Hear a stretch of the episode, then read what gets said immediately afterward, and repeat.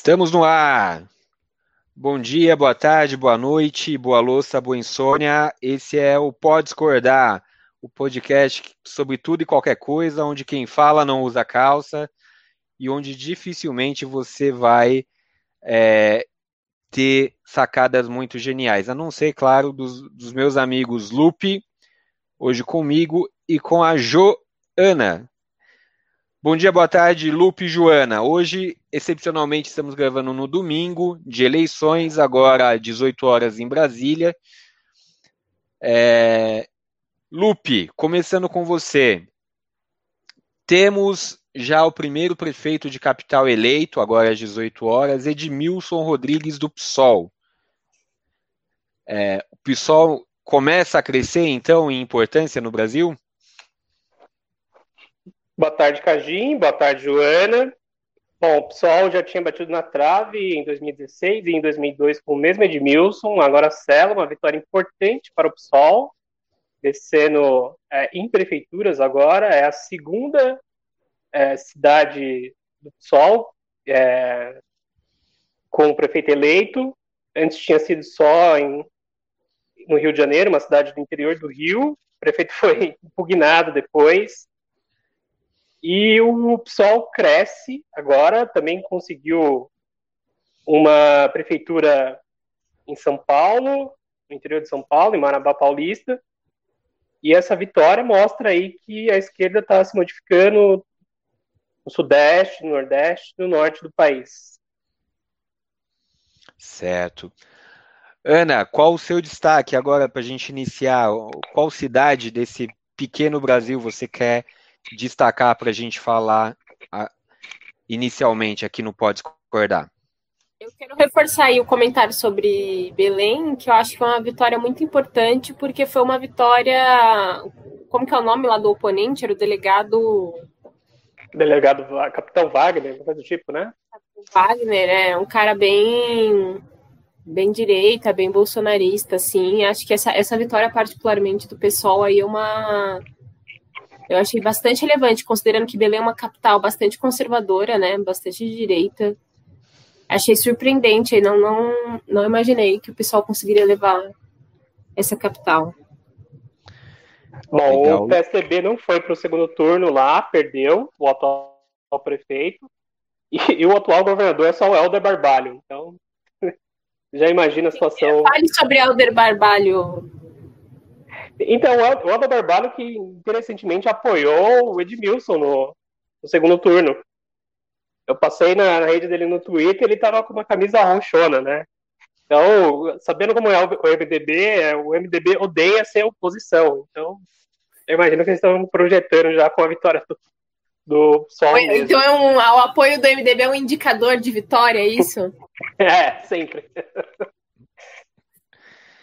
Eles é, parejam a é... vitória, eles começam a apoiar.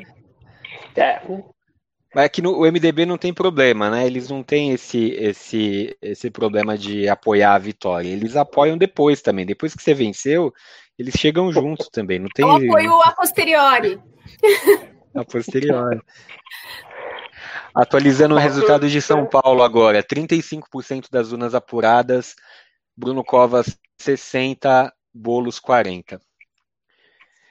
Falando de, de, da esquerda, né? A gente está falando da, da, vitória do PSOL em, em Belém e a briga das esquerdas no Recife, né? Que é uma briga em família, literalmente, a briga entre primos lá em Recife, Lupe. Essa briga de família é, respinga na esquerda? O que, que acontece lá em Recife? Conta pra gente. É, eu, eu acho que essa briga em específico ela acirrou mais os ânimos entre os campos na esquerda. Então, pelos apoios que se costurou e pela dinâmica eleitoral lá, a gente já esperava que fosse uma eleição disputadíssima, até porque são dois candidatos que, em tese, são do mesmo campo. Mas, ao longo da campanha, é, não só os ânimos se acirraram, mas os insultos, até questões pessoais foram jogados no ar.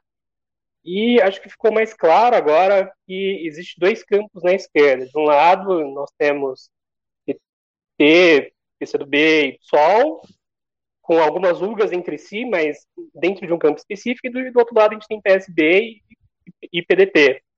E acho que é, em Recife, especificamente, o que ficou em jogo foi o legado dos campos. É, então, nós temos uma candidatura que é a permanência desse legado do, do Eduardo, que é governador, que é prefeito.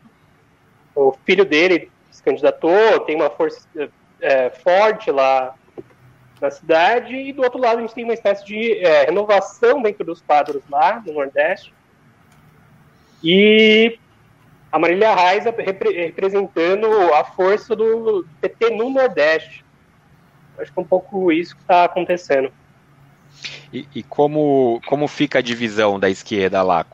Quais agrupamentos é, estão previstos a partir dessa cisão que ocorreu pela, pela disputa municipal da capital? Bom, é, acho que a associação já existia. O Eduardo Campos ele tinha sido já um dos caras que declararam independência do, do, do PSB, né? Isso lá na eleição de 14, se não me engano. E isso aos poucos foram é, tomando caldo e o, o, o PSDB hoje, no, tanto o PSB quanto o PDT, eles têm um discurso muito forte de não, não ser linha auxiliar de ninguém. Não sei se vocês têm essa mesma impressão. É, tanto é, você consegue ver isso na campanha aqui em São Paulo. A demora que o Ciro teve para apoiar o, o Boulos. Diz que o apoio não seria automático, que ia passar lá pelo, pelos congressos, pelos diretórios, e só depois eles firmaram o apoio ao Boulos. Então, é, tem um, um, campo muito forte já consolidado entre PSP e PDT de independência. Enquanto isso, com alianças mais programáticas, PT, PCB e PSOL, com a curiosidade do Flávio Dino apoiando o, o candidato do PSB. Bem estranho. Aproveito agora para introduzir o nosso amigo Ludo. Ludo, que estava fazendo sua. Como isso é um podcast, eu devo dizer que ele acabou de fazer aqui a saudação do Star Trek, é isso? Star Trek. Star Jornada Trek. das Estrelas. Bom dia, boa tarde, boa noite, boa louça, bom o que você quiser, mestre Ludo. Falamos, antes de você chegar rapidamente, sobre a vitória do PSOL em Belém com Edmilson Rodrigues e o, e o Ludo, o Lupe, estava falando sobre a briga em família e nas esquerdas lá em Recife. Qual é o seu destaque? Que cidade você quer destacar? Onde está o seu interesse nessa apuração? Olha só, você me pegou com calças curtas, né? Eu tô aqui só de camiseta aqui em cima, não vou levantar porque você vai ver que eu tô de calça curta mesmo. Ainda bem que não tem a maior, a maior parte das pessoas vão ouvir e não ver, né? Uh, mas levando em, de, em desconsideração essa, essa minha introdução, eu diria que eu não fiz nenhuma projeção. Na verdade, eu estava olhando a, a, projeção de São Paulo, até quando eu olhei, mais ou menos meia hora atrás, estava 0,39% dos, dos votos apurados, né? E nessa de estar tá 0,34 tinha duas regiões que estavam apur... três, né, que tinha alguma coisa de voto, que era a cidade de Tiradentes, que estava dando a maioria bolos, né? Sapopemba, que estava dando a maioria Covas, e uma região central que acho que é Indianópolis, né? Da periferia central, né? Como diz a, a, a Ana, é, a Joana, é, que estava dando covas, né? Só que foram vistos, até onde eu vi, acho que nem 50 mil votos, então é, um, é uma projeção mínima. Eu estou abrindo aqui para ver como é que estão as coisas por enquanto, né? Ó, nesse momento, te atualizando, nesse momento estamos com 35% das urnas apuradas em São Paulo e o Bruno Covas vai liderando com 60% contra 40% do, do Boulos. É... Bem, seguindo aqui, a gente tem também o caso de Goiânia. Goiânia, onde o candidato que vem liderando, vamos ver como, como estamos aqui em Goiânia. Maguito Vilela, estamos com 73%, Maguito Vilela lidera com 52% da, das, das, dos votos e o adversário está com 48%. Maguito Vilela está internado em São Paulo com Covid, cara. Alguns dizem que ele está em coma, outros apenas que está na UTI sem responder a nenhum sinal dado é, pelos médicos ou familiares. Ou em coma. Inclusive, é, o, o, um do, do, dos correligionários dele, da campanha, não sei se o filho, não sei se o vice, é, ao ser questionado, não, mas ele, ele sabe que está no segundo turno, porque ele entrou nesse estado é, antes de antes de, de que ocorresse o primeiro turno. Ele está no estado grave em função da Covid. O, o correligionário disse, não, ele sabe sim, inclusive é, ele piscou ele piscou quando falávamos do segundo turno. Esse é o sinal assim de um conhecimento político profundo sobre o segundo turno. Ele, ele fez as estratégias do segundo turno através de piscadelas para seus, seus correligionários. É, é bizarro, né? O que vocês acham? Tem, tem infelizmente, a gente tem que, que pensar que tem a chance de ser um candidato eleito que pode vir a, a não assumir não ter condições, ou pela, pelas sequelas da Covid, ou por algo pior. Eu acho é, que a essa altura a gente já pode batizar ele de o candidato muito louco, né? Baseado no filme, né, né, Ana? que o morto muito louco, que leva para um lado, leva para outro, o cara tá morto. É, antes da gente entrar no ar, é, Ludo, a gente discutiu rapidamente sobre isso. Vou jogar a bola para você, que chegou atrasado, problema seu. O que, que você acha da circunstância onde o candidato eleito não pode assumir, seja por óbito, seja por incapacidade em função de doença? Segundo o Lupe, eu não sei, tá? Estou reproduzindo o que o Lupe me falou. Se tiver errado, é culpa dele. A nossa Constituição reza que tem que, tem que ocorrer uma nova eleição. Você acha que tem que ocorrer uma nova eleição ou o vice assume? O que, que você acha, Ludo? É, eu acho que tem que ocorrer uma nova eleição, cara se o, se o candidato que foi mais votado ele não, não puder assumir, uh, tem que ocorrer uma nova eleição. Agora, é, é engraçado isso, porque de fato também as pessoas votam no vice, né? O vice está ali. Porque essa, essa questão de ter nova eleição, penso eu que se baseia no, na lógica de que o candidato que ganhou não vai poder assumir, então as pessoas teriam uma possibilidade maior, já que não, já não começou o governo, etc., de exercer novamente seu poder de escolha, né? Agora, pior que eu acho que tem justiça nas duas situações, caso as duas existam, né?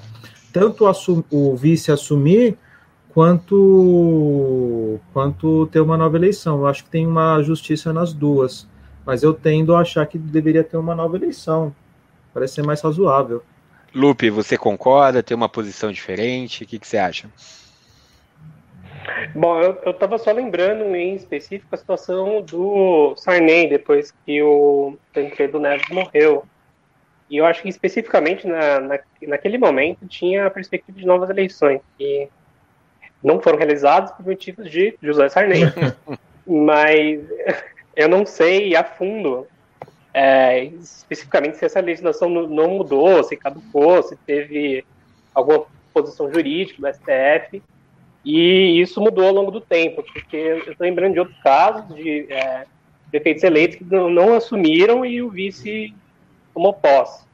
Mas, de qualquer forma, situação inusitada em Goiânia e que, é, de alguma forma, aí a gente consegue rastrear um novo conceito. Bom, o Aristóteles tem o um conceito do animal político e agora a gente tem o um conceito do inconsciente político, né? Nossa, que piadinha, mas. Do, do político inconsciente. Joana, oh, Joana, oh. Joana, só, só, só para passar para a Joana, uma, uma, em cima do que a gente conversou também, Ludo, antes. A, a gente falou que tem. Tem, tem o animal político e tem o político animal também. Exatamente. e tem, tem uma questão quando que foi feita a eleição, o cara foi eleito. Se eu discordo, vamos lá, vamos matar esse cara que foi eleito. Só que também o próprio vice, ah, então tem que ter outra eleição, é, não tem que ter outra eleição, tem o vice. Só que o próprio vice pode mandar matar o cara. Nossa, que clima de instabilidade política, né? Pois acontece é. muito, isso é Brasil, gente. Aqui a gente mata muito na política. Pensando nesses dois aspectos, que tanto a oposição ao, ao candidato eleito, quanto o próprio vice pode matar o cara, se o candidato eleito for morto, não era melhor passar quatro anos sem ninguém na gestão? Para você, Joana. É, eu acho que assim, se o candidato eleito for morto, o ideal é resolver uma, uma disputa por combate entre o vice e o segundo colocado. Porque se a gente já chegou ao ponto do cara ser assassinado, a gente já ultrapassou os limites da civilidade. Então tem que partir pro combate mesmo. Aí bota o vice com, com o segundo colocado e vê quem ganha. Se os dois se matarem, aí vai o terceiro colocado. Quem, aí quem pode mata ter outra eleição. Quem mata o rei se torna o rei, é tipo isso, né? É, Muito bem. mas. Porque, por exemplo, Wakanda. Funciona com o sistema. É, Uma boa, uma boa lembrança. E parece que funciona bem lá, né? Pelo menos não chegou notícias de que deu ruim lá. Falando Então, em deu combate, ruim, talvez seja o futuro da democracia. Falando em deu ruim, gente, é, quer dizer, depende do seu ponto de vista, né, se deu ruim ou não. Recife, 70% das urnas. O filho do, do Eduardo Campos tá, tá ganhando da, Foi Da muito raiz. suja, muito suja esse segundo turno lá, a- as estratégias desse cara. Eu nunca imaginei que ele, o namoradinho da Tabata Amaral pudesse descer tão, no nível tão baixo é, de campanha, assim, de desmoralização, de espalhar fake news para nesse segundo turno. Acho que foi de Como é todas é as capitais. Quem que é o, o namoradinho da Tabata Moral? Como é que é o negócio? É o Adoro Eduardo fofoca. Campos, né? Eles são primos, ele e a Raiz são, os dois são primos, e no segundo turno aí espalharam muita fake news dela, falando que ela era, enfim, abortista, bruxa feminista, essas coisas assim. Pesado. Ô, Outro ô, ô, lugar que gente, rolou muita, muita fake news foi em Porto Alegre, né? Porto Alegre, inclusive ontem, é, o, o candidato, o, o Sebastião Melo, do MDB, divulgou uma pesquisa Datafolha, onde ele aparecia à frente, com grandes chances de ganhar. O detalhe é que o Datafolha não fez pesquisa em Porto Alegre. Não teve nenhuma encomenda de pesquisa em Porto Alegre. E, e- e o candidato divulgou como algo oficial, não tomou É uma nenhum cuidado. particular dele. É, é o data minha cabeça, né? Porque. E, e lá o, o nível foi pesado também, foi nessa pegada, né, Ana, que você falou de abortista, vai, vai comer criancinha, foi terrível lá em Porto Alegre. Comunista. Vocês acham que essa é uma um estratégia que vai ser que vai ser comum aí? Porque de fato, quando você lança uma, uma mentira, né, ela toma torna tem a sua vida própria, né? Ela não é algo sem controle. Quando, por exemplo, é, vai o russomano na, na, na no meio lá da como fala da- do debate do UOL, ele lançou que o que o Boulos ele tinha empresa fantasma que estava tipo uma espécie, sei lá, de caixa 2 ali da campanha dele, aquilo era, era mentira, era falso, mas e aí? E o efeito que teve depois disso, né? Porque como não tem uma, uma sei lá, uma punição muito grave, eu, ainda não refleti sobre isso, se tem que ter mesmo, eh, mas o efeito é muito negativo, né, da mentira na política, né? Será que é? Não sei. Tem, tem uma parcela grande da, da população que vai ficar só com a mentira, né? Não vai, não vai apurar, não vai buscar uma outra fonte para saber se, se deve, se aquilo que o cara falou é ou não. Ele acredita e ponto.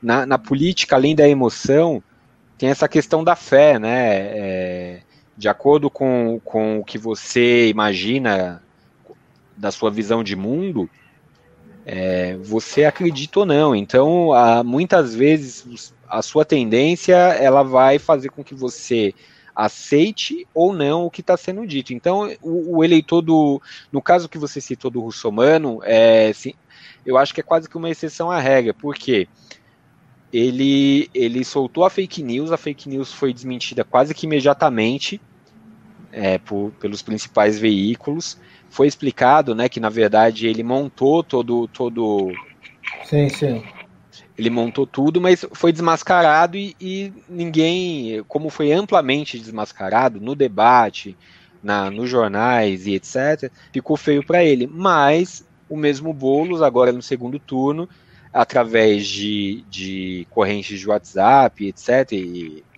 e Facebook. É, houveram várias fake news espalhadas sobre ele, principalmente entre o público evangélico, demonizando o, o Boulos e essas fake news, tudo bem, a gente que, que é um pouquinho mais esclarecido ou que vai atrás, é, ficamos sabendo que é, o que estava acontecendo. O público a quem se, se destinava aquela fake news, talvez não, talvez ele tenha recebido, sei lá, do seu pastor, de alguma autoridade e, e tenha ficado por isso mesmo, acreditado no, no, no, que recebeu.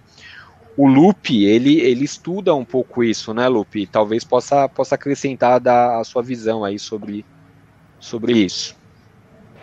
É, é, porque eu acho que a fake news em si, ela é uma ponta de um problema maior, que é o fato de que o marketing político brasileiro, ele meio que se americanizou. Então, a gente incorporou, talvez, o pior que são as políticas campanhas americanas.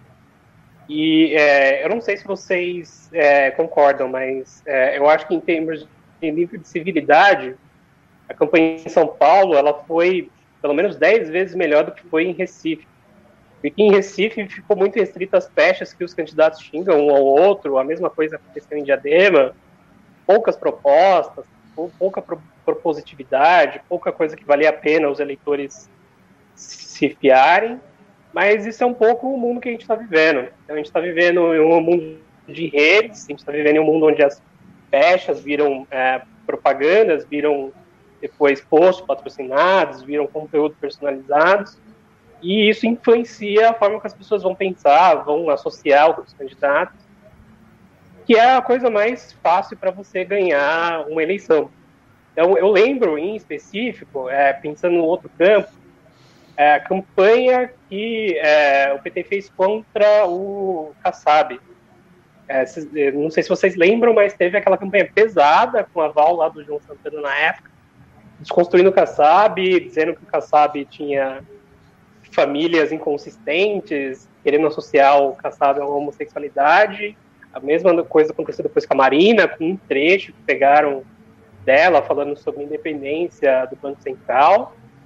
E isso se, tra se transformou na regra, não é mais um ponto específico, um momento específico, mas é a regra do sistema político hoje em dia. Falando sobre regra do, do, do, sistema político, vamos lembrar que estamos no Brasil e o brasileiro e seus sistemas não, não gostam muito de regras. O que, que vocês acharam do que é, acabou saindo agora à tarde, que as redes bolsonaristas estavam indicando o voto no Guilherme Boulos aqui em São Paulo? Eu acho que era uma propaganda contra, né? Porque ninguém mais acredita em bolsonarista, entendeu? Então, um bolsonarista falar isso, você fala assim: meu Deus, se os caras estão apoiando esse tipo de pessoa, eu não vou votar. Então, mas a questão é, é que. Zoeira, é... Ah, é a questão é que é interno, né? Das redes, é falando entre iguais, não é para fora da, das redes bolsonaristas. É, é, os bolsonaristas que ficaram órfãos em São Paulo, né?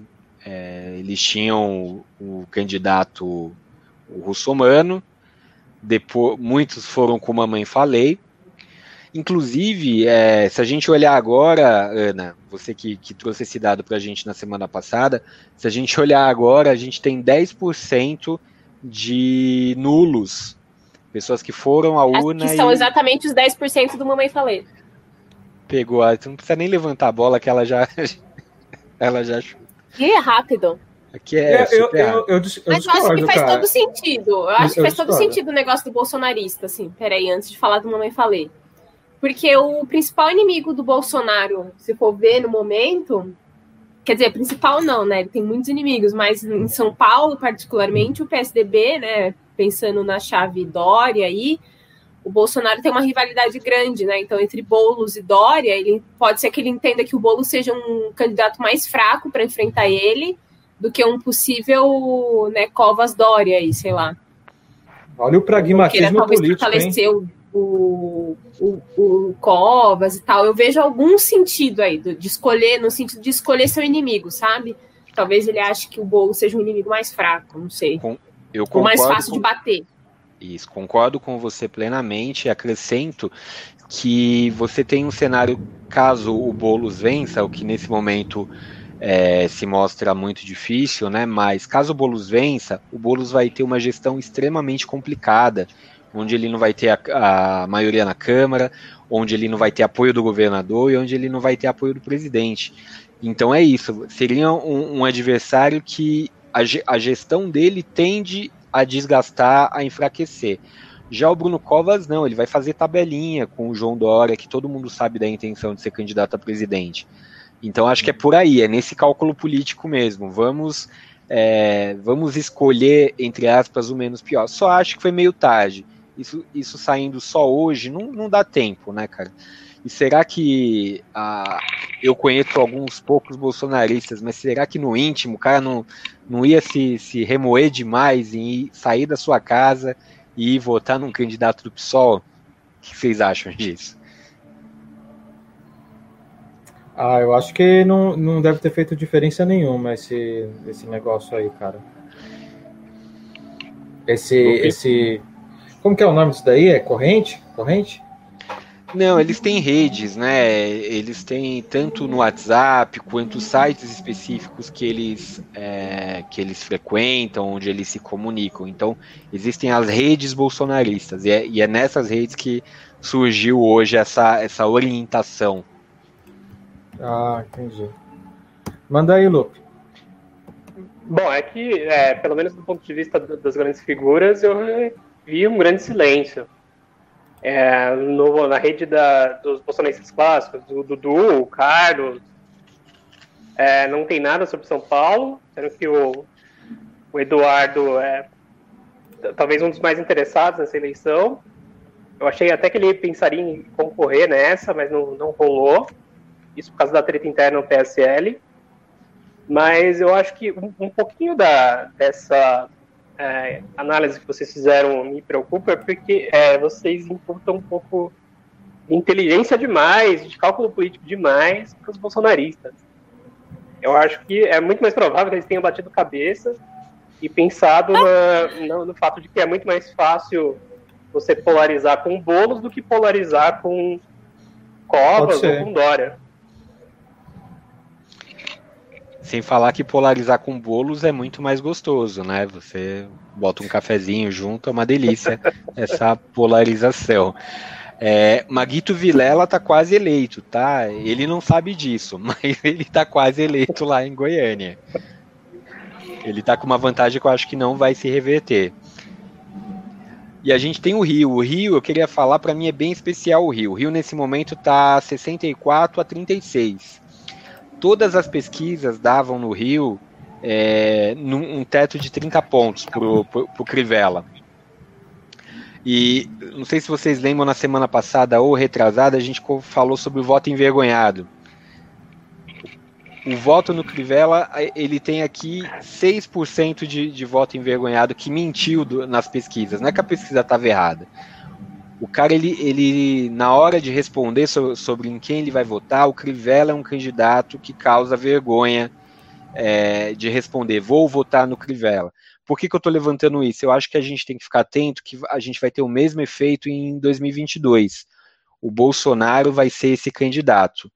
Então, se o Bolsonaro tiver com 30, coloquem sempre uma margem de erro para mais maior para ele, porque o Bolsonaro vai ter um monte de voto envergonhado de pessoas que não vão declarar abertamente por causa de uma, de uma pressão, um contexto social, mas que vão votar no Bolsonaro. O Bolsonaro, assim como o Crivella, é, é, um, é um, vai ser um candidato que vai trazer consigo muito do, do voto envergonhado.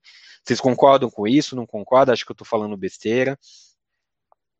Será que o bolsonarista tem vergonha na cara?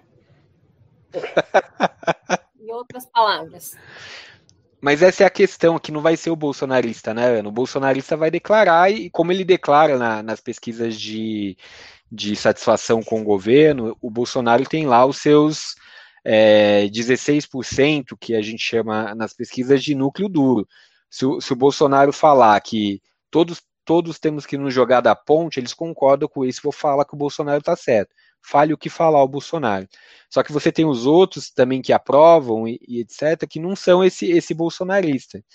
E é, é, é, acho que talvez eu tenho na minha família alguma, algumas figuras que eu identifico assim. Ele não é o bolsonarista raiz, o que está lá nas redes, o que não tem vergonha na cara, como a, a, a Ana falou, mas que ele é bolsonarista no íntimo dele, a gente sabe que ele concorda com tudo que o presidente fala e que ele vai votar no Bolsonaro, mesmo que ele não conte para ninguém por, por vergonha. Ludo, Lupe.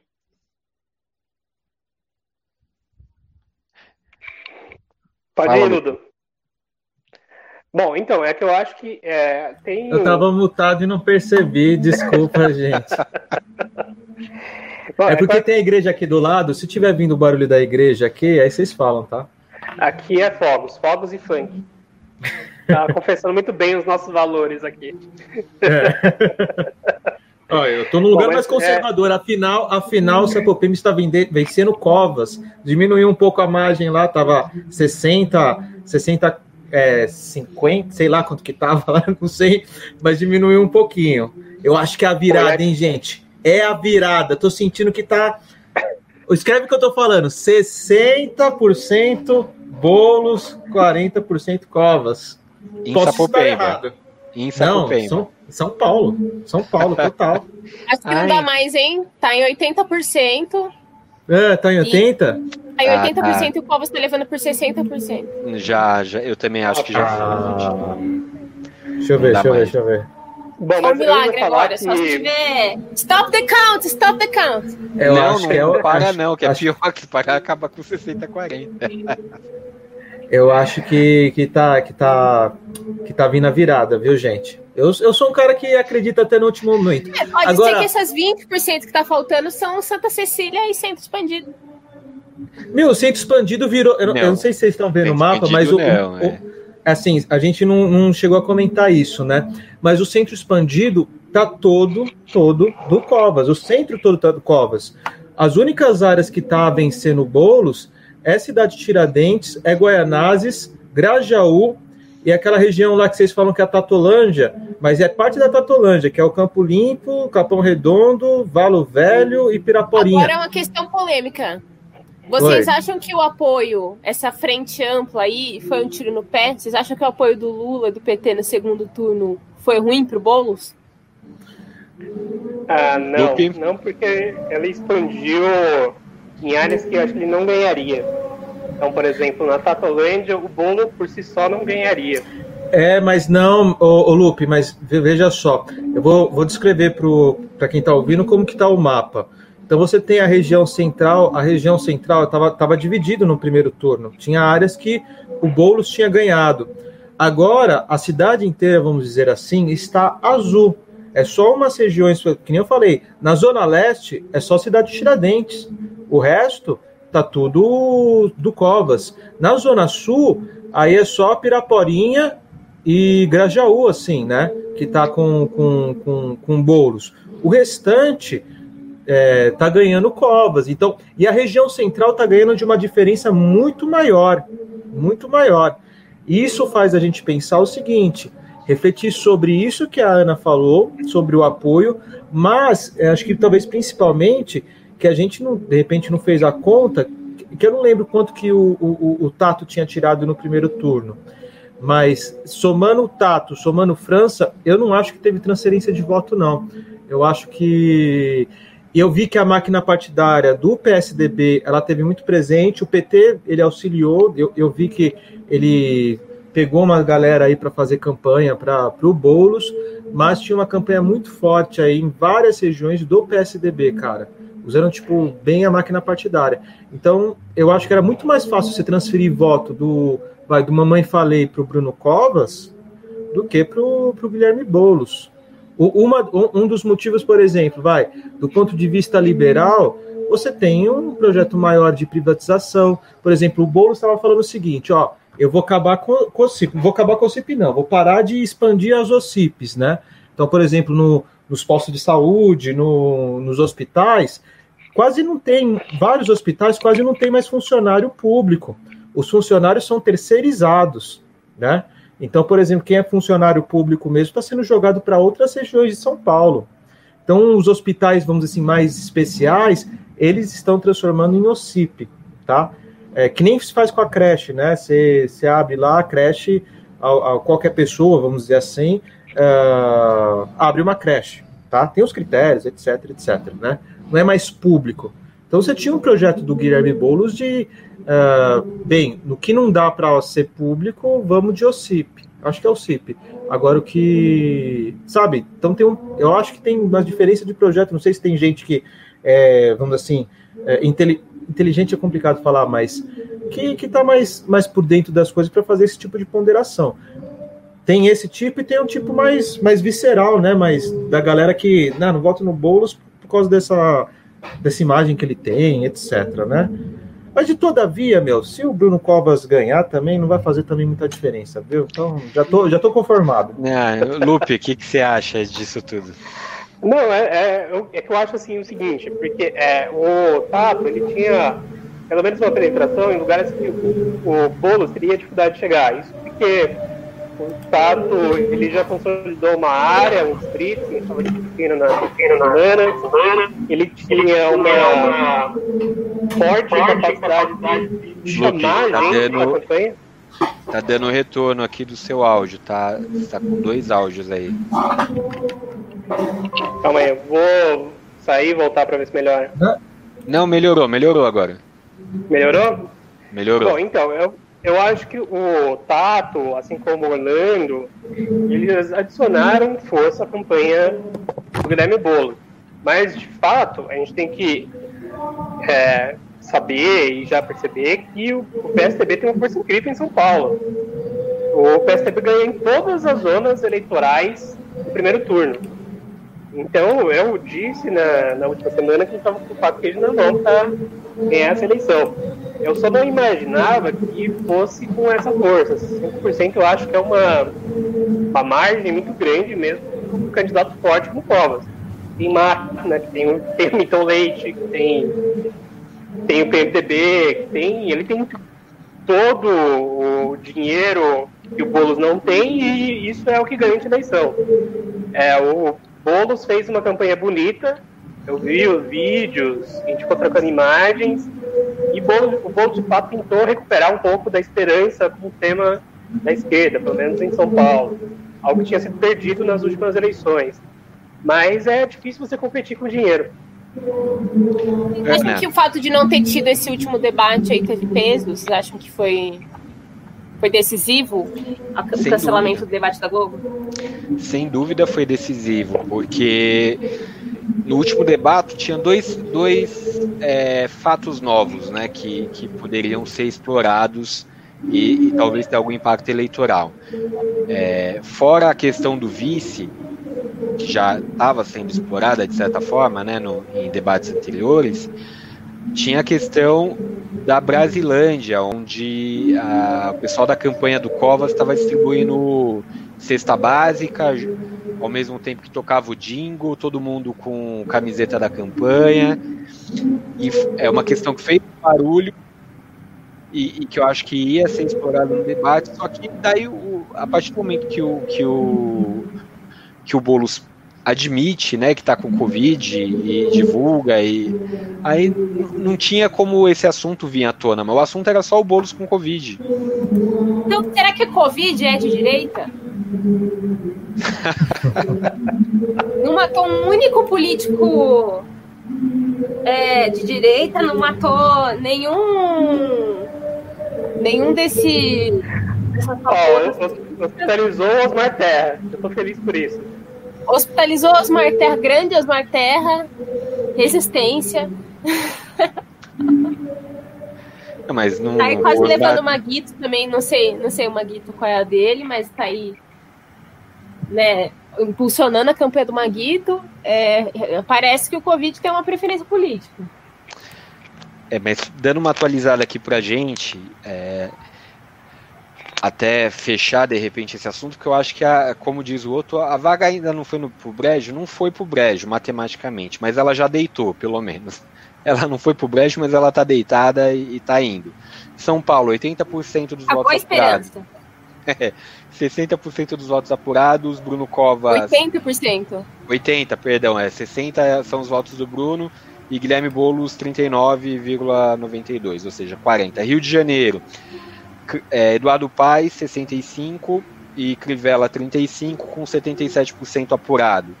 Fortaleza, Sato do PDT, Sato que é, né, do, é, é do, do, apoiado pelo, pelos Gomes, né, Lupe? Se eu estiver falando Ciro Gomes, você me... do, do PDT. Do PDT, exato, está com 51,69 contra 48 do Capitão Wagner.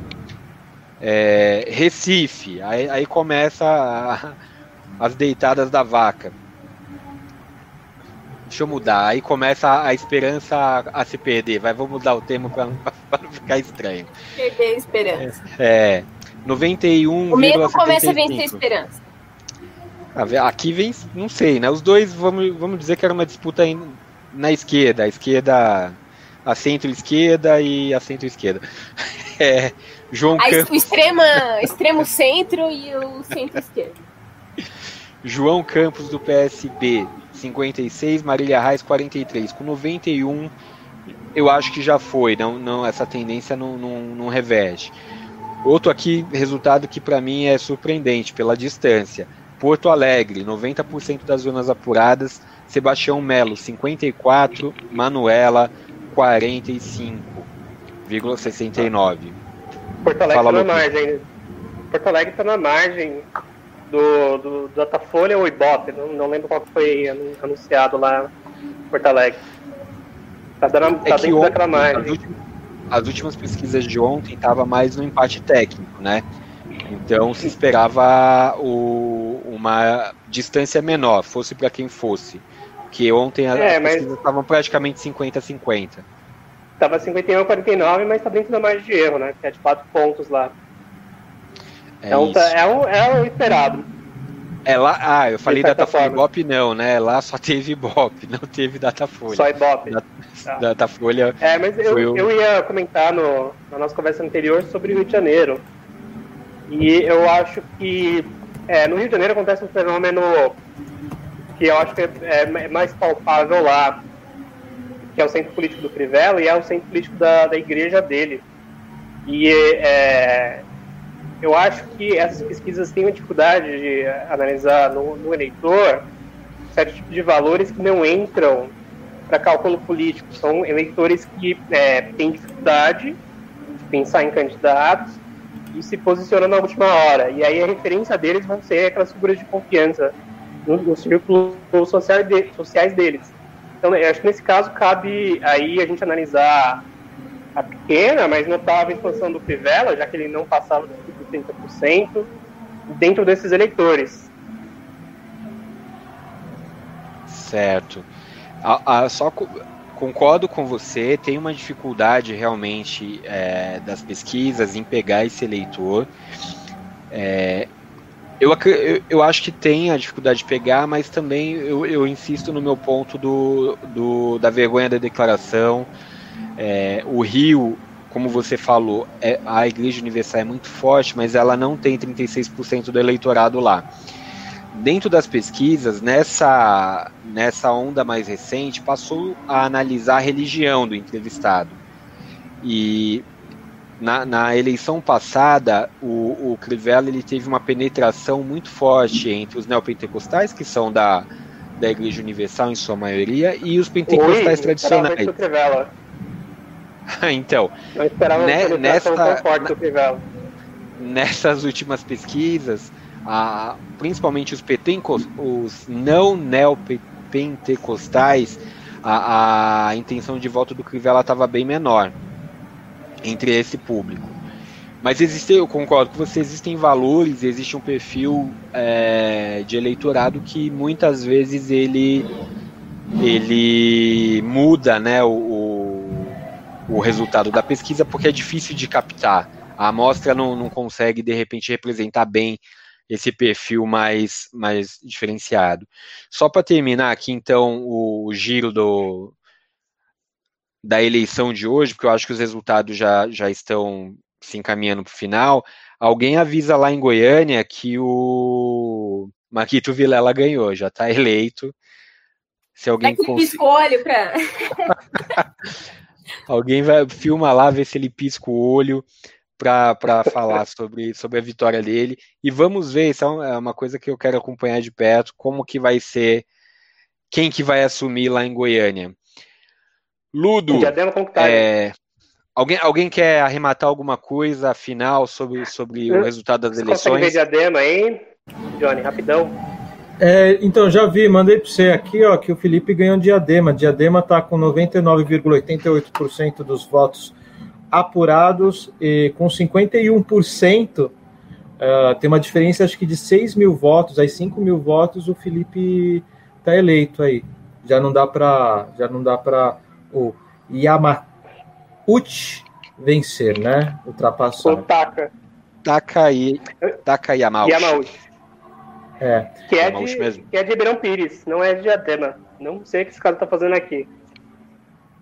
Ah, então. É, é secretário também... de obras de Ribeirão Pires, cheio de rolo lá com o prefeito.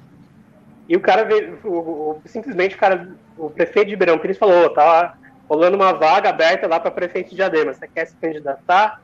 O cara se candidatou e foi pro segundo turno. É, ele ganhou, ele ganhou numa região aqui que eu tô vendo aqui, eu não sei, é mais ou menos a, se eu fosse dizer, a zona oeste de Diadema, não sei como, que é décima segunda, 222 zona, zona eleitoral, não sei.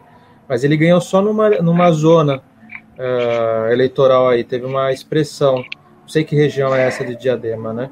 É, é a Vila é. Socialista, incrivelmente.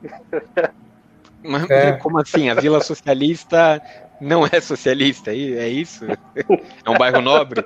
A Vila Socialista é um bairro, nobre, um bairro, é um bairro burguês aí Onde de Janeiro? Foi o tempo que a Vila Socialista... É o... Eu acho que o antipetismo chegou mesmo para as regiões com histórias mais de esquerda se consolidou na população. Olha, acabou no Rio, tá? Já acabou assim, matematicamente, Eduardo Paes eleito, ó, que surpresa, e o Crivella com os 36% por enquanto. 36%? 36%. Nossa, Ana, que lavada, quer... hein? Ana, você quer arrematar alguma coisa sobre os resultados da, das eleições? Disappointed, but not surprised. Ela falou São inglês, Paulo não foi? É isso aí.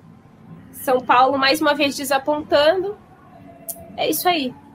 Ah, desapontando, Bom, mas eu acho interessante. Favor, né? Então. É, mas eu acho interessante que São Paulo ele tem um, vamos dizer assim, um candidato à esquerda, vamos dizer assim, ele não é centro, o, o Boulos.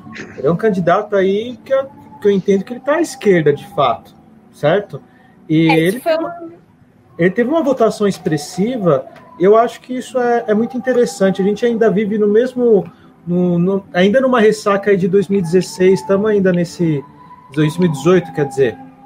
Uh, eu acho que ainda a direita está com muita força.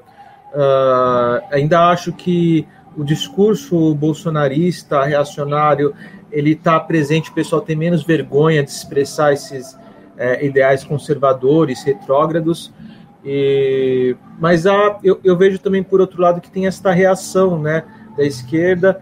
É uma pena que ele não, não ganhou, mas, todavia, é, vai a minha crítica, não sei se vocês vão gostar disso ou não, mas mesmo tendo um, um governador à direita, quando tem movimento lá, também manda a polícia bater nos manifestantes, sabe? Quando tem uma ocupação, também vai lá oprimir a ocupação independente do governo, os governos do PT também fizeram isso, né? Uh, no entanto, eu também entendo que, que é mais aberto ao diálogo, né?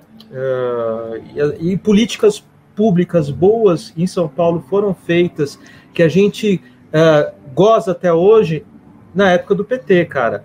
Porque eu passei o, o, o, o bilhete único da época do PT, as escolas municipais, os céus, mas mesmo antes, elas são muito boas em relação às outras escolas dos outros municípios, isso daí também é uma herança uh, do PT. É, então, eu, eu, eu, considero que o PT deixou bastante, assim como um governo de esquerda, algumas heranças que ainda permitem é, que as pessoas uh, tenham um olhar interessante aí para a esquerda, né? Fico triste por quê? Porque esses governos à direita de São Paulo, eles não fazem nada, cara. Eles não deixam nenhum tipo de legado para a população. Mas também tem essa crítica que eu falei, né? Que é governo. Certo. Lupe? É, eu quero concordar 200% com o Ludo. Pela primeira vez, nossa, a gente nunca concorda, Ludo, mas a gente concordou Não, pode, nisso. pode discordar. Pode É, discordar. mas pode discordar. é, eu, eu assim, assim embaixo tudo que ele falou. E eu acho que o mais simbólico disso é essa eleição em, em específico em Diadema. Não tô pux- puxando muito a sardinha para minha querida cidade, mas é, Diadema foi a primeira prefeitura do PT no Brasil. Ela foi a prefeitura que inovou em termos de políticas públicas, foi a primeira prefeitura com orçamento participativo, foi a primeira prefeitura Antes de onde- Porto Alegre? antes de Porto Alegre. Tem até essa disputa PT eh, Diadema e PT Porto Alegre por causa do- da reivindicação do, do talento Antes participativo. de Santos, não, não tem. é, na de literatura me parece que, que antes de Santos também, porque Santos também Sim, tentou foi- implantar, teve um problema. Foi, foi na prefeitura de 86. Tá. E foi a primeira prefeitura onde é, é, se voltou um olhar de políticas públicas, pensando em inclusão social, pensando em mobilidade. Foi uma prefeitura referência em termos de saúde, foi uma prefeitura em termos de referência em termos de educação. E é, como isso, interessantemente, foi apagado nesses últimos anos. Então, é, em 2012, é, a Diadema perdeu, é, o PT perdeu a prefeitura de Diadema, e aí começou um processo de apagamento na cidade, só que com esse processo de apagamento na cidade também começou um, processo de deterioração de todos os aspectos construídos até então. Então, Diadema perdeu leitos, teve é, ocupando espaço enorme, voltou a estar na, na área vermelha, Diadema perdeu escolas depois da reorganização das escolas, perdeu também parques, perdeu uma série de políticas públicas, perdeu institu institutos privados que cuidavam de lazer, cultura. E é, e é interessante que com essa é, eleição, pelo menos aqui em Diadema, eu acho que de um ponto de vista muito específico, acho que pelo menos a minha esperança na, na cidade foi renovada.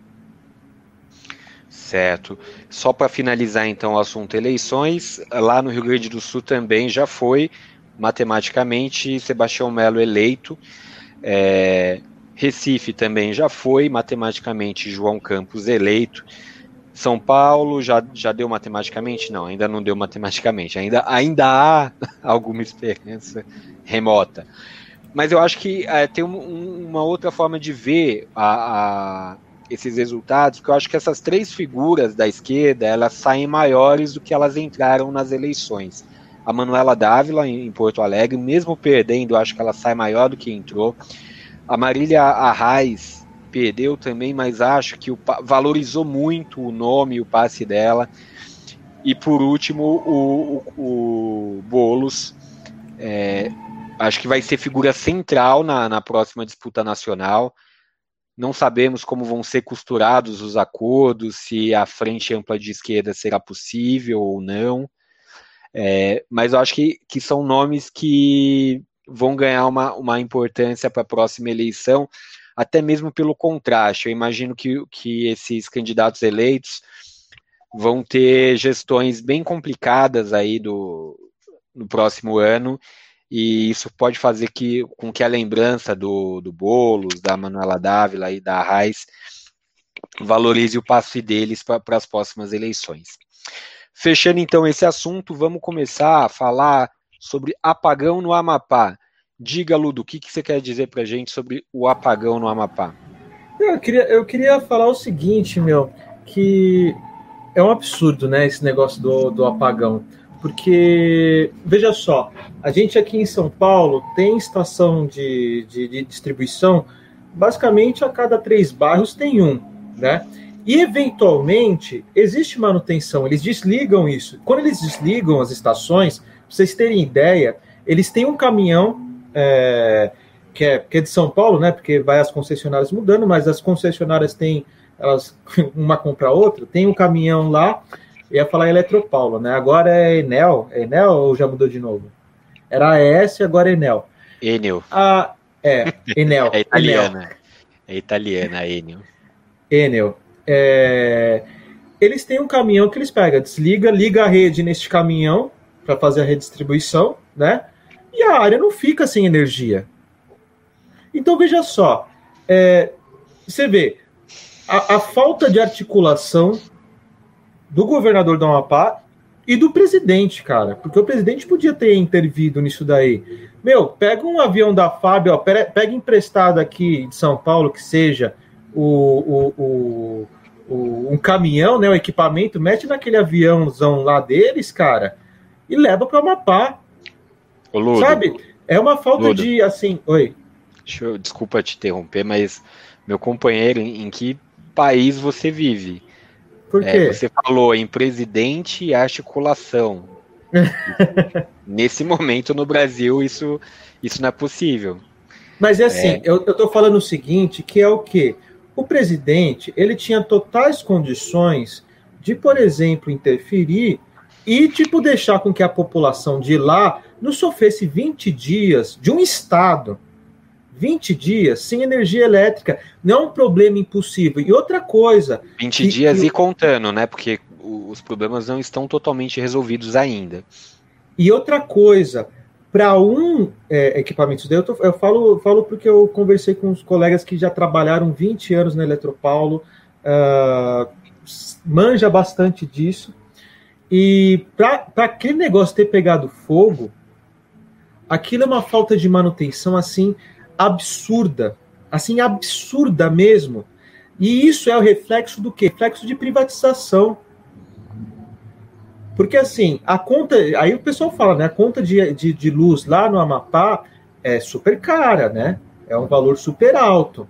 Então, esse valor é super alto porque, pô, são várias linhas de transmissão ali, é uma região isolada, etc. Apesar de ter também hidrelétrica lá próxima, tem as linhas de transmissão, que parte desses recursos são para quê? São, são para manutenção. Manutenção que não foi feita. Foi feita nenhuma. Nem plano para religar teve, porque teve sobrecarga. Todo mundo queria ligar as coisas quando os fios até não aguentou, né? Pegou fogo lá as paradas. Mas é, é, esse caso é só para mostrar a inépcia, nem sei se existe essa palavra. Olha só. é, do presidente, cara. Porque é uma coisa que ele consegue resolver, mano. Lupe queria falar? Bom, é, eu vou concordar em essência com o comentário do Dudo, mas eu vou só adicionar alguns comentários é, até meio técnicos. É, bom, pelo que eu, eu, fiquei sabendo desse assunto em específico, a dificuldade lá com o equipamento era de transporte, acho que um transformador, não, não lembro o nome específico da peça. O problema é que é, a peça ela precisa de um cargueiro enorme para ser transportada. E então só alguns países têm esse tipo de, de transporte. E, é, e é, aí é que eu concordo com o comentário do Ludo. O Brasil ele gozava de uma boa relação com os países sempre que precisava, né, fornecendo ajuda e recebendo ajuda quando era necessário. Só que com o governo Bolsonaro, até pelo, pelo isolacionismo que o país adotou nos últimos anos, é, eles têm dificuldade para conseguir esse tipo de transporte e isso reflete é, em condições básicas de atuar politicamente em termos de políticas locais. Então, acho que isso é só mais um indício de como o voto tem consequência, né? É, é algo que a gente esquece. Não, e, tem, e queria acrescentar, concordo com vocês, obviamente, é, o governo do momento, ele, ele tem ferramentas que poderiam ser utilizadas para interceder de uma maneira mais rápida na situação. Porém, eu, eu queria também trazer para o debate a questão da, das agências reguladoras, cara.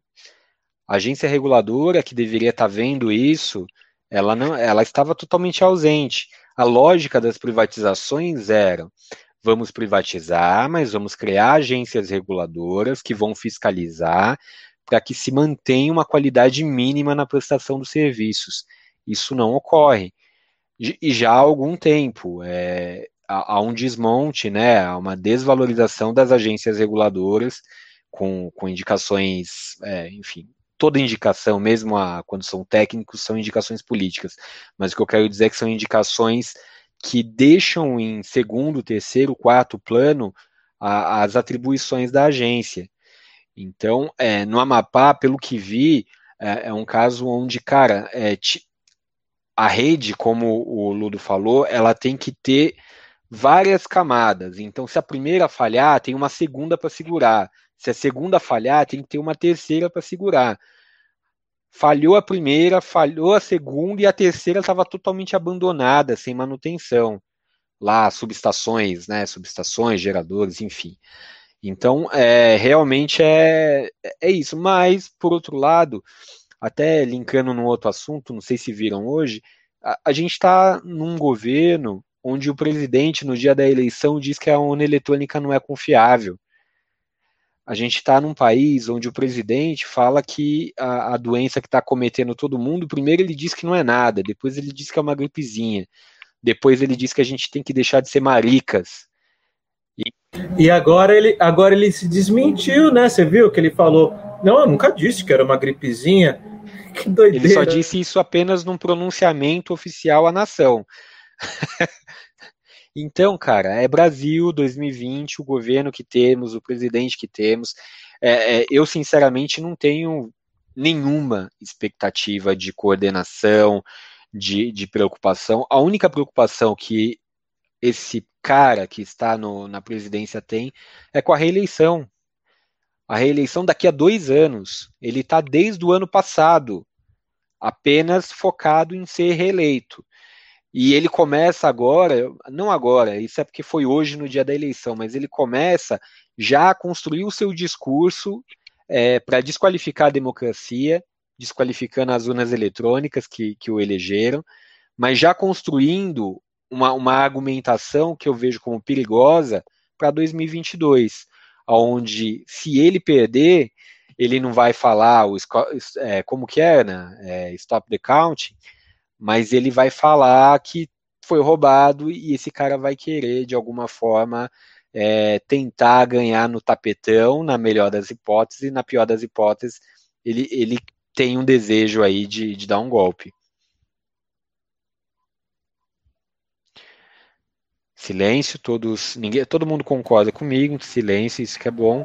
Fala, eu, eu tava esperando, eu tava esperando a Ana, eu tava esperando a Ana falar. Eu fazer um parênteses é oficial o resultado de São Paulo que tem eleito Bruno com 59%. Pois é, um minuto de silêncio aí pela, eu, eu, eu, pela esperança. Eu, que... eu, acertei o meu, Não, o meu palpite. ao aí? contrário. Quem fez eu acertei meu palpite ao contrário. Não, é, não acertou, deu 59,41. Ninguém acertou. Eu acertei invertidamente o que eu falei, falei tipo, arredondando ah, tá. lá, 60, 40, né? 60, 40, então eu acertei, só que ao contrário. É. Acertou o placar e errou o time. Joga, joga na Mega Sena assim que você vai longe. Ah, eu acertei, era 14, mas deu 41. Eu acertei o número, é invertidamente. Uma margem de erro aí. Ô, Ana, você quer. O que você, assim, assim como eu, pessoas comuns, filhos de Deus, é, nessa canoa furada remando contra a maré, o que, que você acha do, do, dessa questão do Amapá e do presidente da República que, que temos? Como cientista social que você também é. Acho lamentável. Então, mas é, é, é, é só sobre a questão do Amapá. Eu, eu acho que é isso, assim, que vocês falaram. É uma falta de. Primeiro, eu não acho que nem uma falta de vontade, eu acho que é uma falta de capacidade mesmo do presidente de articulação. Acho que nem se ele quisesse fazer alguma coisa, ele conseguiria, porque ele não tem essa capacidade de, de articular os, né, os parceiros, enfim, necessários para para fazer o que para fazer esse transporte da peça tudo eles que não têm mesmo essa capacidade então talvez ignorar o problema é tipo tipo quando você tem um problema que você não sabe como resolver se ignora e finge que ele não está acontecendo é, é isso que o Bolsonaro está fazendo mas isso é um absurdo, né, cara? É um absurdo. O que eu acho assim, absurdo é o Alcolumbre não ter capacidade também de fazer isso, sim. Porque o Alcolumbre é, tipo, presidente do Senado. E ele é, é o, né, o senador pelo Amapá. Então, tipo, se esse cara não tem poder para fazer alguma coisa pelo, pelo território dele, é, quem tem, sabe? É que o Alcolumbre ia andar mais ocupado, é, tentando mudar no Supremo a, a regra de reeleição para a presidência do Senado. Isso é mais importante do que o povo do Amapá. Mas, mas, mas, mas, isso é interessante, né? Porque é como se ele gastar. Porque assim, você tem um capital político, aquilo é gasto, né? Então ele pode gastar, tipo, os favores dele. Não sei, vocês podem me corrigir se, se eu tiver. Pode gastar os favores dele com, esse negócio de Amapá, ou ele gasta os favores dele também querendo fazer esse tipo de mudança. Ele tem que fazer certas escolhas, né? Capital político é limitado, ou não? Estou brisando. Acho que não, eu discordo porque nesse caso ele não vai gastar capital político, ele vai, na verdade, é, fazendo uma articulação para resolver a situação, ele vai ganhar. É, é o cara que resolveu o problema do Estado, Isso. né? Ele é o senador do Estado que fez o papel dele. Por que, que ele não está fazendo? Essa é a questão, né? Ah, tá. Eu acho que eu falei capital político de uma, de uma maneira errada. Eu digo, por exemplo, é, poder de barganha com os outros, com os outros políticos lá. Sim, não, sim, o... é, nessa escolha, e parece que ele escolheu por, por concentrar esforços né, na questão da reeleição e não resolver o problema do território dele, que é o que me deixa impressionada. Isso, Mas não é uma questão, é, é mais uma questão de foco, né? Não é uma questão de gastar isso ou não. Eleito, né? Ele acabou de ser eleito, então é, senador não, tem não. seis anos de mandato. Não, não, Lupe. Não, não foi 2018? É, não, ele, ele, ele, o mandato dele acaba agora, de, da presidência do Acaba agora. Não, eu estou dizendo. É... O mandato de presidente do Senado. O mandato não, de o senador dele, O mandato do Senado para o Senado. Então, Isso. se for virar tema de campanha política, vai ser muito daqui para frente. Então, não vai mas, reverberar na, na eleição dele. É, mas deixa eu falar uma coisa. É, eu acho que assim, esse, essa, isso que aconteceu, ele é muito significativo de duas coisas. Uma diz respeito ao governo atual e outro diz respeito ao modelo econômico que a gente está inserido, né? É, e nem estou falando de, de capitalismo, estou falando assim no modelo de privatização de certas áreas é, que fornecem serviço para a população. Eu, eu acho que tem coisa que é até possível você privatizar quando você não presta serviço para a população, como você não. Porque assim, para energia elétrica não deve ter lucro, para água não deve ter lucro. Então não deveria ser privatizado isso, sabe? Não sei se é muito simplório esse meu pensamento, mas eu acho que isso que aconteceu na Amapá ele é, ele é significativo nesse fato de uh, ter um pano de fundo maior, que são a, a, a, ideia de privatização e dos limites das privatizações, e o outro pano de fundo está relacionado com, com o próprio governo, que a gente já discutiu aí, eu acho que bem. Mas isso que você está falando tem a ver, a questão das privatizações é, é um modelo, enfim, é, neoliberal que está amplamente respaldado aí em, em, muitos lugares do mundo. É, no, no, modelo teórico, como a gente falou agora há pouco, as agências regulam e fazem com que o serviço seja prestado é, com um mínimo de, de, qualidade, mas você me fala, me lembra muito do. A, não sei se é um artigo, não sei se é um livro agora, tá? A Ana de repente vai me socorrer nisso. Mas a tragédia, a tragédia dos comuns, de, que fala justamente sobre isso, sobre água, ar. É... Ah, é da Eleanor Ostrom, né? Que fala da questão de gestão de bens coletivos, né? Bem Eu não lembro coletivos. o nome do livro dela, mas ela explora esse conceito, né? Que vai exatamente por aí. É, são coisas que hoje muitos já, já consideram que o próprio acesso à internet já é, deveria ser um, um comum, bem né? comum. Né? Já Mateu. Até sobre isso, a gente. A gente é, só, só um pontinho antes do, do vocês, vocês terminarem. É, é, uma coisa que a gente não sabe, mas é, eu lembro que o meu, meu amigo comentou da empresa que presta serviço, do, a concessionária, e aí é, esta concessionária ela, ela de outro país já tinha fechado, não tinha capacidade técnica para estar tá lá e tá lá, entendeu? Umas coisas desse tipo. É, então, não, mas é isso. As privatizações não, não é, em muitos casos ganharam empresas que conseguiram fazer de certa forma ali um conchavo, alguma coisa para ganhar, mas a, a, as exigências mínimas nem sempre estavam de acordo com as capacidades das empresas. É, e quanto mais distante dos olhos. É uma olhos... exceção, né? Porque geralmente quando privatiza as coisas dão muito certo, né? Em outros setores todos aí é, telefonia móvel, internet, água, enfim, né? A, a, regra é que essa é uma exceção, né? Privatização dá muito certo, sim, amigos. É, tem, tem debate. Tem, né? tem alguma área que dá certo? De, tipo, de fato, você está sendo irônica, né? Eu tenho dificuldade para entender ironia. Eu só entendo ironia, você tem ideia, é sério isso. Eu entendo ironia porque eu sei que as coisas que estão falando é absurdo. Então, quando eu falo é absurdo, é ironia, entendeu? É absurdo, é... não, é isso. É só ver no Chile, onde a gente realmente, para não falar que é assim, ah, no Brasil não deu certo porque não privatizou direito, não privatizou tudo. Então vamos pegar o laboratório das privatizações no Chile. Nada deu certo. Tipo, previdência lá, as pessoas estão se matando, os idosos, maior índice de suicídio entre idosos, porque as pessoas não conseguem se aposentar. Nada deu certo. A educação na... uma das mais caras do mundo, só elite acesso, só classe média alta acesso, educação superior, pobre não vai para faculdade. Pô, o que, que deu certo Eu... na privatização? Onde a privatização no... deu certo? No Chile tem, tem um detalhe, né? Que o, a empresa que faz o IDH do Chile também era privatizada. E tava rolando um boato de que muitos dos dados que a gente recebe do Chile eram mentirosos. O IBGE Ou seja, esses dados ainda são otimistas. Mas é isso, é, é o IBGE então, dele, né, Lupe? É isso? É, ou a empresa que mede os dados humanos, tá? não é exatamente o IBGE. É o IDH mesmo, Índice de Desenvolvimento é Humano. Estaria Mentiroso é, forja. Pô, queria me mudar pro Chile porque o IDH é alto, era uma mentira? Ué, a economia lá vai bem e tal, o PIB do país crescendo, não sei o quê. Bom, mas eu, eu tava lembrando quando vocês estavam falando, só rapidinho, Johnny. É, do, do fato de que a gente está falando de serviços essenciais, né? Porque a energia elétrica virou um serviço essencial para agora, já que a gente precisa manter hospitais, precisa manter uma série de atividades que precisam ocorrer.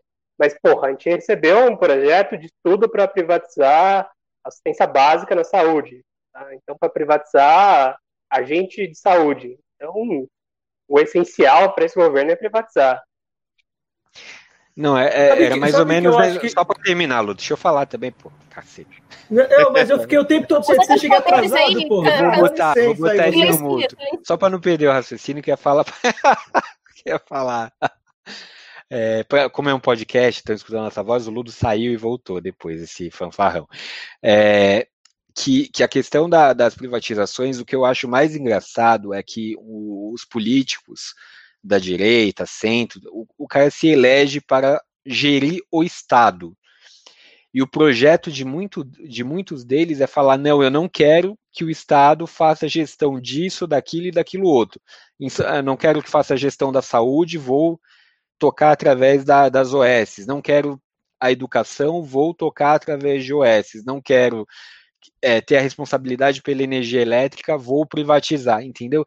É, é, eu acho só é, é uma ironia para mim o, o, o, cidadão querer ter o Estado na mão para entregar o Estado, as atribuições do Estado para outros, para empresas privadas, no caso.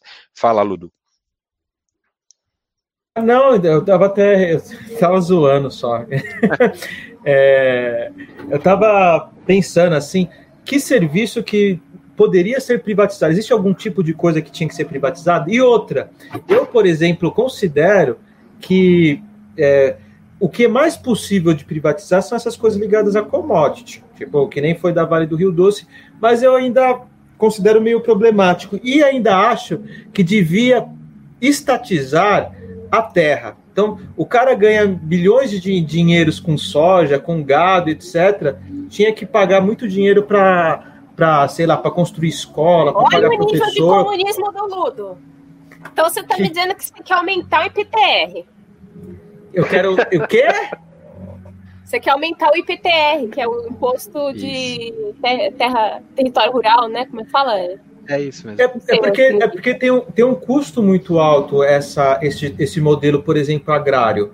Então, por exemplo, é, vamos dizer assim, o Brasil está vendendo esse modelo e quer esse modelo ser o, a vocação agrária, né? Só que essa vocação agrária não emprega ninguém, é tudo, é tudo mecanizado, cara. Então o custo dessa produção é de acumulação de dinheiro e é de miséria, é o custo daquilo.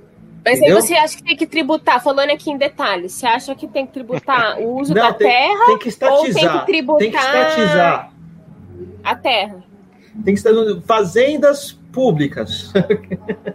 Fazendas públicas de trabalho.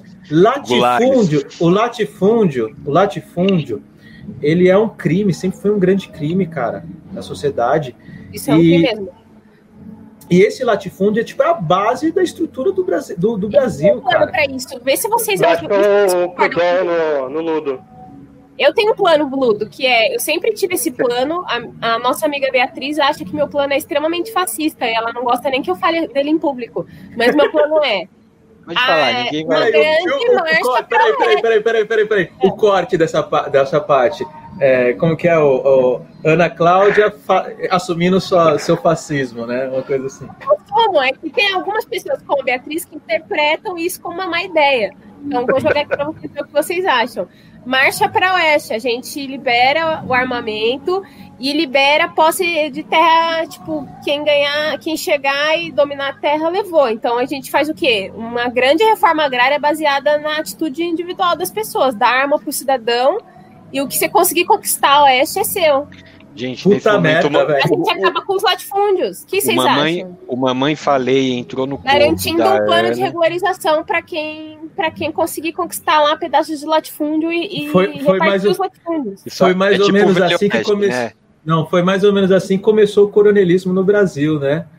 Quando começou Não, o acúmulo de terra. É para um ou outro. Eu tô falando de. de Ah, para um de- ou outro. Ah, entendi. Não, aí beleza. Eu tô falando da população geral, entendeu? A gente Dar pegar os latifúndios e pessoas dividir em lotes pequenos. A gente vai Gente, determinar eu- do lote mínimo e você pode conquistar um lote pequeno para você e sua família. Acho que a tristeza tomou conta de vossos corações e mentes. Vocês estão viajando nesse momento. E em função disso. Não, esse é um plano gente- antigo que eu tenho, eu já pensei muito sobre ele. Ana, não, não, não fala mais que fica pior. É, Não, eu, eu acho. Eu acho aí o MST, que já tem, já tem um trabalho longo, mas muito pacífico, entendeu? Imagine se a gente tivesse um MST armado. Bom, mas é, MST nem, nem morre pra combate de arma pra fa- fazendeiro, né? E fazendeiro não ia se juntar pra controlar a porra toda. Imagina. Por isso que a Falando- gente ia armar pesadamente o MST cidadão, entendeu? Que, que fazendeiro que vai conseguir. Só se ele contratar um exército particular. Aqui Só. tá nas capacidades. Galera, eu vou me mutar, porque, porque eu- assim, a gente fala dessa realidade, mas nos confins do Brasil, no- nos, assim, na- na- nas periferias, e não nas periferias, eh, vamos dizer assim, das cidades, mas, por exemplo, ah, na região onde se desmata mais a Amazônia, lá no Mato Grosso do, do Norte, Mato Grosso, né? Então você tem os, os fazendeiros, é tudo milícia armada, continua sendo coronel, os caras ainda tem, tem. É tudo armado, cara. Então, é a mesma lógica que aconteceu depois da, da, da lei de terras, por exemplo, que a gente consegue traçar essa história, é, é, vamos dizer assim, do, do crescimento do latifúndio até, a, a, até no, no, surgimento da, de Canudos que teve uh, ali no Nordeste, que é o quê? A galera que queria, a galera, pera, não dá risada não, mano. A Qual foi o galera, erro de Canudos? Eles não tinham armas. Se o Estado tivesse provido armas para eles, Eles- se defenderem do eles se defenderam durante muito tempo. Mas veja só, aquela galera. aquela galera se juntou ali, por quê? Porque eles foram expulsos das suas terras. Eles encontraram Exatamente. um lugar ali. Então, é uma, é uma galera que foi sendo expulsa, que foi sendo expulsa. E isso se deu por quê? Isso se deu porque foi legalizado, por exemplo, ah, como, como que fala? A questão de você juntar terra. Aliás, essa história vai muito longe, eu vou encerrar aqui, né? Não vou falar mais, porque ela vai longe, porque é uma, é uma, é uma questão interessante, entendeu?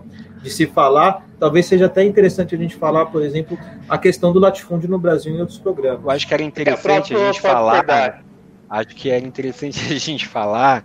É um tema bem simples, eu acho que a gente dá assunto. conta. É, não, acho que é interessante falar que inclusive foi o senhor Ludo mesmo que pautou isso durante a semana sobre a morte de Dom Diego Armando Maradona, ocorrida essa semana, onde a gente teve um, uma comoção pública lá na Argentina é, enorme, né? Enfim, O Galvão comparou a morte do Senna. Falou que o que os argentinos estavam sentindo foi o que os brasileiros sentiram quando o Senna morreu.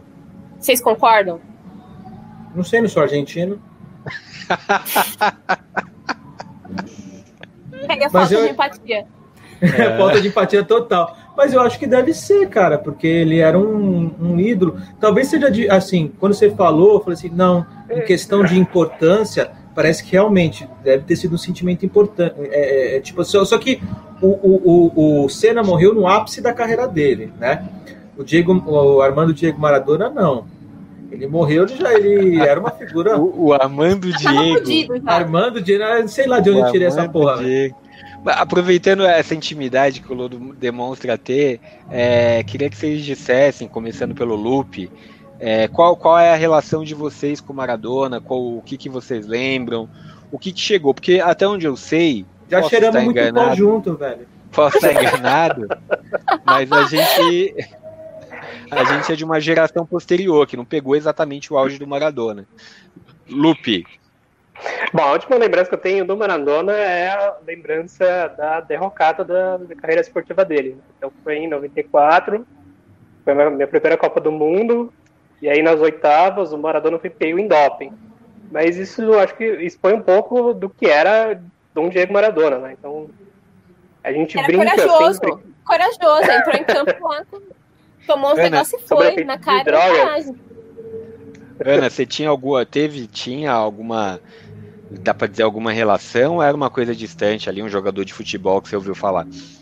Eu nunca tinha parado para saber a biografia dele, assim, só agora que ele morreu que eu fui ver que de fato ele era um, uma pessoa bacana, né? Tinha bons amigos ali, é, Fidel, é, enfim, ele parecia. E acho que tem uma relação que é uma coisa que o Pelé talvez represente para nós também, mas acho que dele em particular ficou muito claro, né? Que a coisa. É...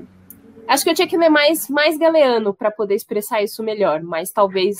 É, que é uma coisa do, do futebol, se, tem um simbolismo muito grande na questão da colonização da, da América Latina e de de ser no o campo onde a gente consegue vingar um pouco dessa colonização né, contra, os, contra os europeus, né, que é o jogo que ele ganhou da, da Inglaterra logo após a, a Guerra das Malvinas, né, que foi muito simbólico, é muito bonito de ver, dá um arrepio, assim, uma emoção quando você vê de novo né, as cenas dele, dele marcando um gol lindo ali, derrotando a Inglaterra no campo, né, no futebol, tipo, tendo que engolir seco aquela, aquela derrota logo após a, aquela palhaçada de Guerra das Malvinas. Então, acho que isso vai além do futebol, né? Vai, vai para uma relação de, de simbolismo aí, de, de relação entre colonizados e colonizadores.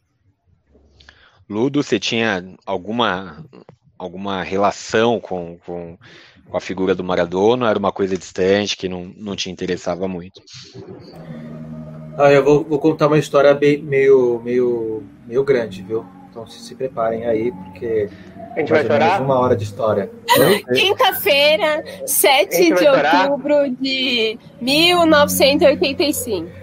Eu vou. Eu acho que não tá aqui. Ah, não tá aqui. Que eu tava. A minha, a minha história com o Diego Maradona começa aqui, ó. Só que não é nessa, não é nessa. Eu tô mostrando uma fita do Super Nintendo. Começa com um jogo do Super Nintendo chamado Ronaldinho Soccer 97 que aí tinha o time da Argentina, e o time da Argentina era um dos mais fortes, porque ele tinha, é, tinha além de Maradona, tinha um time assim maravilhoso ali da Argentina, da seleção da Argentina. Eu, a, a seleção da Argentina, ela tinha a mesma, vamos dizer assim, os, o mesmo, como que se fala? É, poder que a seleção de 56, que tinha também lá de, do, do Brasil. Mas assim, 58, basicamente. Né? 58. 58. É, 58, acho que de 70 tinha lá também. 70? 70 não. 70, é 58, 70. 62 e 70. É, aí, é, não, era de 60, 62, eu acho que era de 62 que tinha lá. Beleza.